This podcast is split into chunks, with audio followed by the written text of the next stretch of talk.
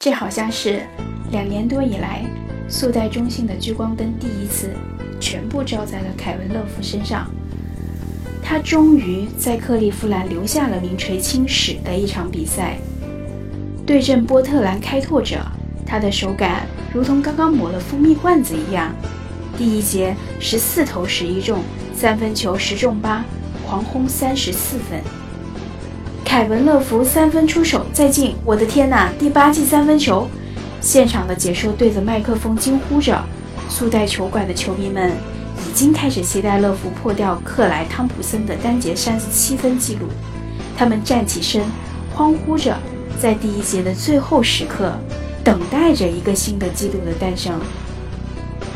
最终，乐福的第一节得分停留在了三十四分。NBA 首节得分最高纪录，以及第二高的单节得分纪录。他滚烫的手感感染到了骑士每一个人。克利夫兰骑士半场轰下了八十一分，创造了队史上半场得分新高，以及十六记三分球，NBA 历史半场三分球命中数。恰巧是一年之前，在面对奥多兰魔术的比赛中，乐福轰下了三十四分。创造了他来到骑士的得分新高。一年之后，他用一节的时间完成了这一切，全场四十分，刷新了他的得分新高。这是乐福在骑士的第三个赛季，开赛的十三场球，场均二十一点八分，十点八篮板，其中三点一个前场篮板，投篮命中率百分之四十四点六，三分球均场均出手七次。命中率百分之三十七点七，所有的数据均创造了他在骑士的生涯最高。或许是上赛季的总决赛让他收获了自信，让他适应了一切。两年的挣扎与外界的质疑，换来了如今骑士最好的乐福。如今的乐福和森林狼时期的他是两个模样。在明尼阿波利斯，二零零八年。他成为了延续凯文家那套荣光的人，他承载着希望与梦想。那个时候，壮硕的身材、灵活的步伐，被誉为当代摩西马龙。他在内线筑起一道屏障，将篮板球轻松收入怀中。他得分如探囊取物般容易。对阵纽约尼克斯的三十一分、三十一篮板，率队完成二十四分大逆转，这是自摩西马龙之后的。第二个双三十数据，和雷霆的比赛七记三分球，轰下五十一分十四篮板，成为第一个得到五十加的森林狼球员。和马刺大战的三十二分二十二篮板，这些都是乐福在森林狼的经典战役，不可思议的逆天数据。我们没有经历过上古神兽那些惊世骇俗的表演，但乐福让我们感知了历史。连续五十三场比赛斩获两双，打破了森林狼的队史纪录，成为了自七十三至七十四赛季埃尔文海耶斯之后最长的连续两双纪录。但在森林狼的六个赛季始终与季后赛无缘，数据刷子成了他的代名词。终于在二零一四年的夏天，为了总冠军的梦想，在一笔三方交易中，他来到了克利夫兰。准备和勒布朗·詹姆斯和凯里·欧文一起组成三巨头，一起打江山。那个时候的他减重了二十五斤，昔日壮硕的大汉摇身一变成了帅气的型男。克利夫兰骑士是詹姆斯的球队，凯里·欧文是二当家，乐福是第三选择。这和他在森林狼独揽球权的角色是截然不同的。骑士送走了象征着未来的状元安德鲁·维金斯，得到乐福。在那个时候，争议不小。毕竟，乐福是一个球星级别的球员，但他不是能够决定比赛胜负的那一位。在骑士的时光，乐福几乎没有什么具有代表意义的比赛。他的进攻选择开始减少，尤其在大卫·布拉特时期，他几乎就是三分线外的地点射手。他的低位进攻和肘区策应几乎都被废除了。刚开始，他的投篮命中率只有百分之三十四。骑士的磨合阶段异常艰辛。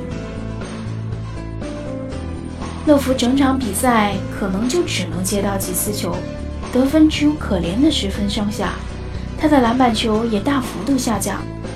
减重之后，对抗的下降让他在篮下没有任何的优势，不到位，防不住身前的对手。这样的乐福显然不是骑士所期待的那样。当乐福在常规赛末端刚刚找到手感时，季后赛首轮对阵凯尔特人，在和奥尼尼克的纠缠中。肩膀脱臼，赛季报销。之后的比赛，他只能做壁上观。之后，骑士失去了欧文，詹姆斯孤胆英雄却双拳难敌四手。最后，目送金州勇士在速贷中心捧起了奥布莱恩杯。我从来没有这么迫切的想上场，乐福说道。那个夏天，五年一点一亿美元，乐福选择了留在克利夫兰。詹姆斯承诺给他更多的球权以及空间。他在骑士的第二个赛季显得自如了许多，尤其是大卫·布拉特下课之后，泰伦·卢开始掌权，他一来便给乐福更多的背身单打和肘区触球的机会，重新建立了属于他的区域。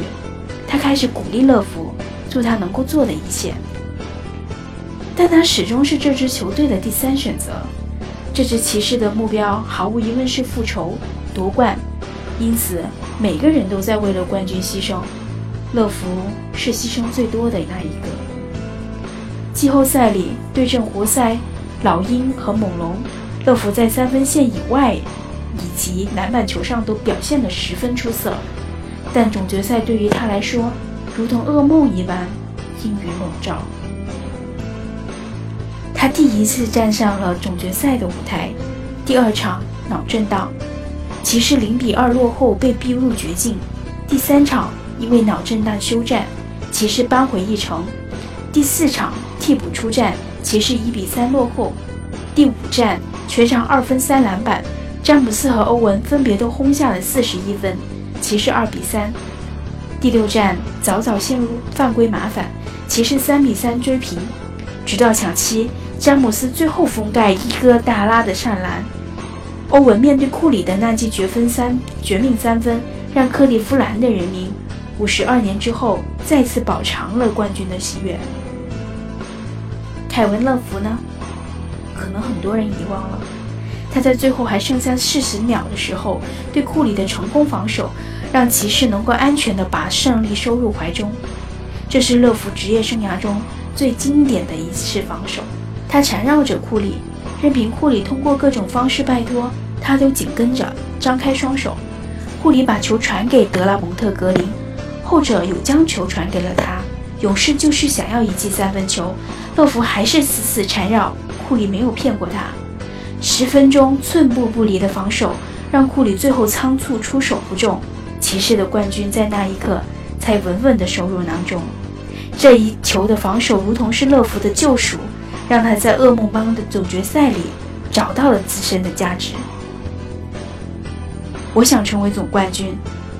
乐福一直都在对自己说着这样的话。凯文·乐福终于实现了他的总冠军梦想。冠军游行的时候，他享受着课程人们的欢呼。我刚来的时候是极其令人失望的，因为在我习惯的时候，我拿不到球。更重要的是，在我习惯的位置也拿不到球，我必须给勒布朗、欧文腾出空间，我得做出改变。乐福在谈到这自己在这两个赛季的变化时说道：“